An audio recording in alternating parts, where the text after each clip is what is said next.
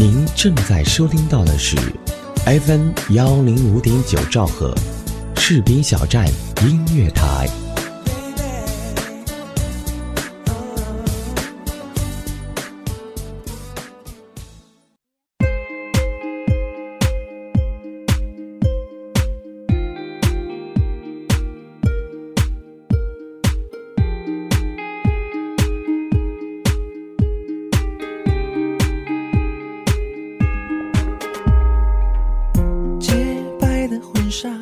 各位好，欢迎如约收听《城市漫游记》，我是李小薇，我在 FM 幺零五点九兆赫士兵小镇音乐台陪你一起失眠。很长时间没有在节目里和大家聊聊最近自己的事情，每次录制节目的时候，其实有很多话想说，有时候心情低落，有时候心情愉悦，但不知道为什么，每次戴上耳机开始录制的时候，十秒钟的犹豫之后。还是直接照着稿件上的内容开始录制。最近也挺懒的，很少再更新我的微博和朋友圈。节目录制完了，也没有及时在个人微信公众账号发布，感觉自己就是这么懒着，和大家的互动也越来越少。有时候在想，其实这样一直做一个默默的主播也挺好。好几次节目也是被电台敬业的伙伴们。催促交节目，突然感觉自己真的好像太懒了，好像忙碌的工作已经习惯成为生活的一部分，所以好像在周末的晚上没有理由不把节目录制好。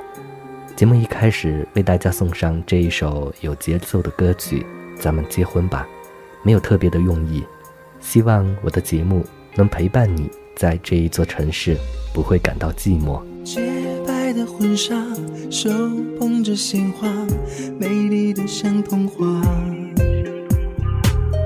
想起那年初夏，我为你牵挂，在一起就犯傻，丘比特轻轻飞过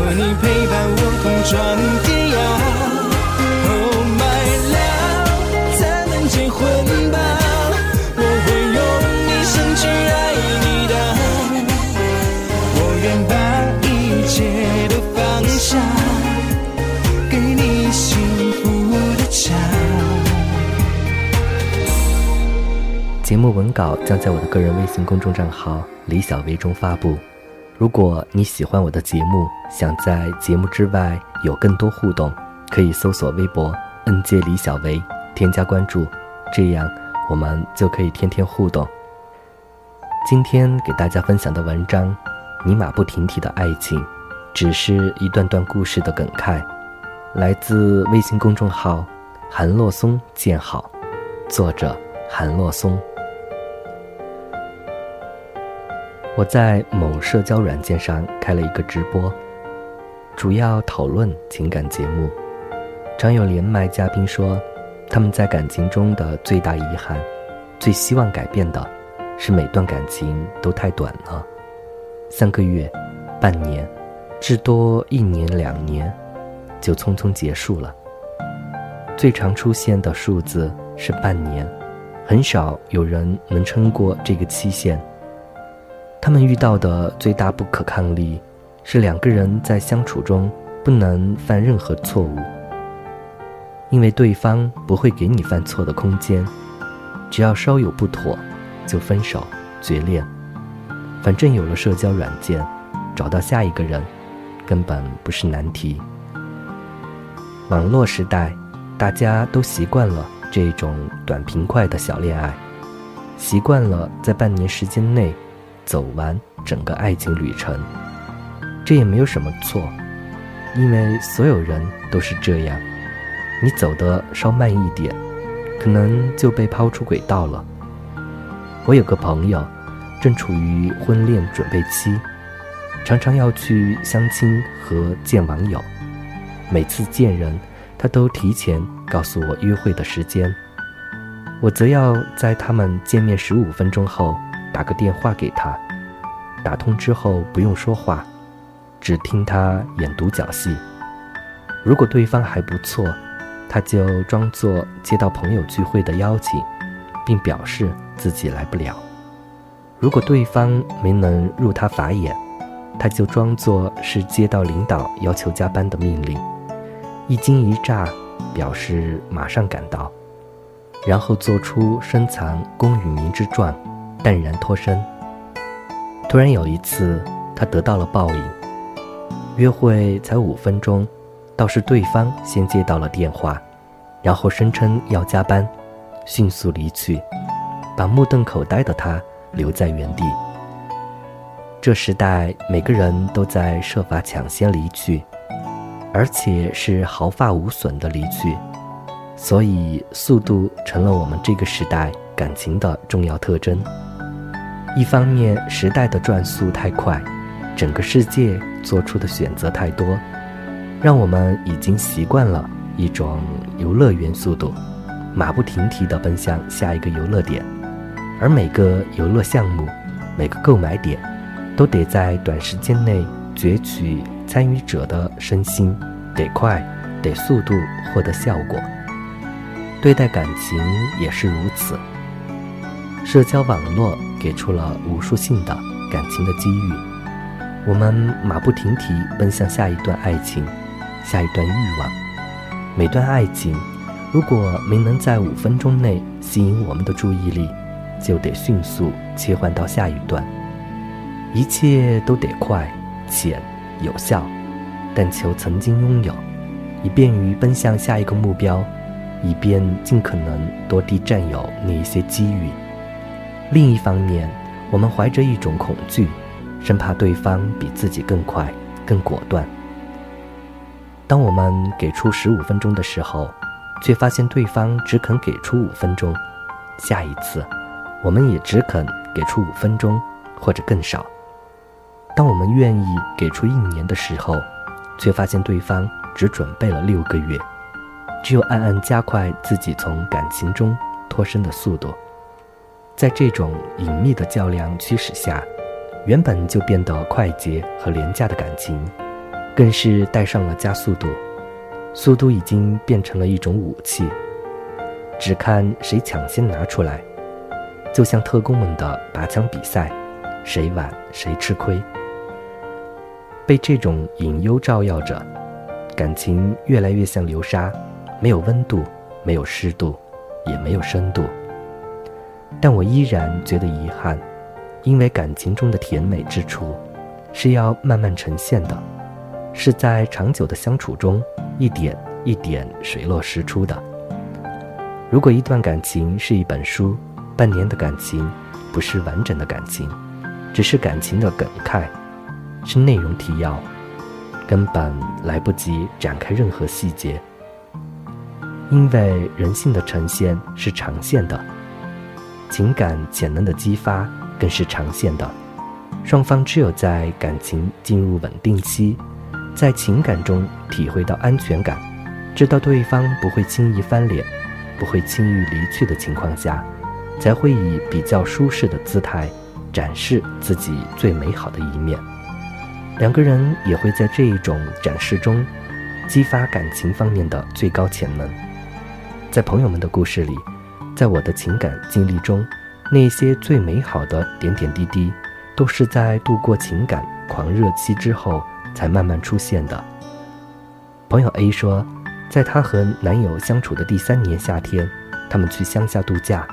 黄昏，走在小路上，路边的篱笆里，有李子树探出枝条来，枝条上果实累累。